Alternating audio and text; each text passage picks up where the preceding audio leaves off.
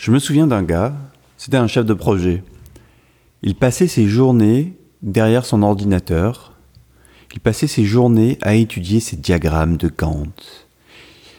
Je pense que ce mec connaissait Microsoft Project sur le bout des doigts. Il y passait toutes ses journées.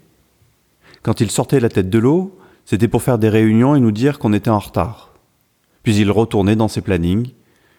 Puis après, il allait en réunion pour expliquer à ses boss pourquoi on était en retard et pour demander plus de tête puisqu'on était en retard comme si la seule réponse à un retard, c'était d'ajouter du monde. Je me souviens, je me souviens, ça m'a marqué parce qu'un jour, je suis allé lui dire, lui expliquer que les tâches qui nous affectaient dans le project, eh bien, en fait, on se les était re-réparties, moi et mon binôme. On se, les on se les était re-répartis parce que ça convenait pas exactement à la, à la, manière la plus intelligente de travailler sur le terrain, quoi. Donc de nous-mêmes, on avait osé euh, faire ça. Et, là, je vois, quand je lui dis ça, ce, pauvre gars, d'un coup, s'immobilise. Il, gèle, il se frise, comme, tu sais, comme ton Windows quand, euh, quand il bug. Bon, allez, je vous charrie, Mac aussi, ça plante. Mais en tout cas, il frise. Et je vois dans ses yeux l'abîme. Et je me dis, mince, Benoît, tu es en train de faire du mal à ce type. Il avait bugué. Alors là, je lui dis, non, mais tu sais quoi? T'inquiète, t'inquiète, on va, on, va faire les choses comme tu dis, rassure-toi, euh, on, va, euh, on va rentrer dans le rang. J'ai mis du temps à comprendre ce qui s'était passé à ce moment-là. Mais en fait, c'est assez simple. Je venais juste de dire à ce mec que ce qui était son quotidien, sa raison d'être professionnelle, était basé sur des hypothèses qui étaient fausses.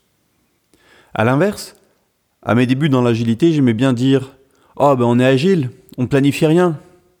Non, vraiment En fait, c'était surtout une manière de justifier le fait de travailler à vue, de pas vraiment avoir de programme, de pas avoir de plan. En fait, en fait, on maîtrisait pas grand-chose. Alors, euh, j'avais mon petit livre vert et je justifiais de je justifiais de pas avoir de planning, de pas avoir de diagramme de conception, de pas avoir de toutes ces choses-là grâce au petit livre vert. Évidemment, c'est un prétexte. Bien sûr qu'il faut planifier, bien sûr qu'il faut anticiper. Par contre, la différence fondamentale, c'est qu'on sait que c'est faux. C'est faux. Parce que tu as beau tout prévoir, tu n'auras jamais tout prévu. Les Chinois ont un proverbe pour ça. La seule chose qui ne change jamais, c'est que tout change tout le temps. C'est tellement important que ça devient la loi immuable. La loi immuable, c'est la loi du changement. Ah, ils sont forts ces Chinois. Et ce qui est paradoxal en utilisant les méthodes, les méthodes agiles, c'est qu'avec des métriques très simples, comme euh, la mesure de la vélocité, et sous certaines conditions évidemment, on arrive à une précision bien supérieure aux méthodes de gestion de projets classiques. Alors ces conditions pour que quelque chose comme la vélocité soit, soit exploitable, c'est quoi?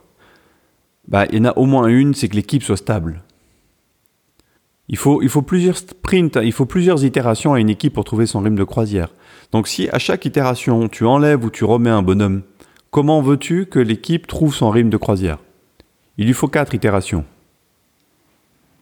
L'autre hypothèse aussi pour que ce genre d'outil fonctionne, c'est que c'est qu'il y ait une cohérence dans les estimations des gens. Et oui, je sais, estimer ça fait ça fait parfois grincer des dents, mais c'est quand même une étape que je trouve indispensable.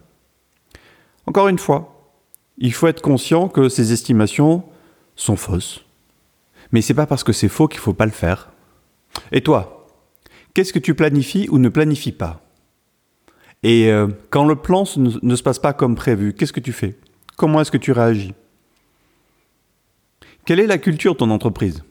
Comment est-ce que ton entreprise réagit quand des choses ne se passent pas comme ça devait se passer?